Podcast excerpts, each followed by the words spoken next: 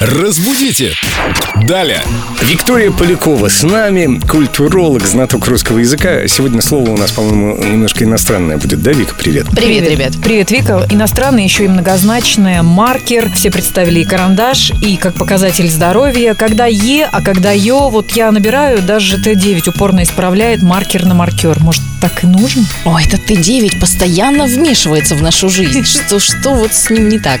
Сейчас расскажу. Да, действительно, слово амоним, у него целая гора значений.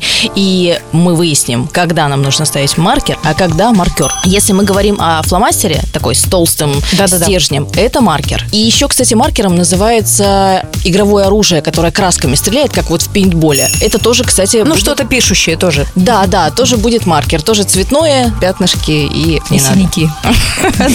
После этих стрелялок. Маркером называется лицо, которое прислуживает при бильярде и ведет счет. Этот юноша, который отмечает, сколько шаров в лузах, он называется маркер.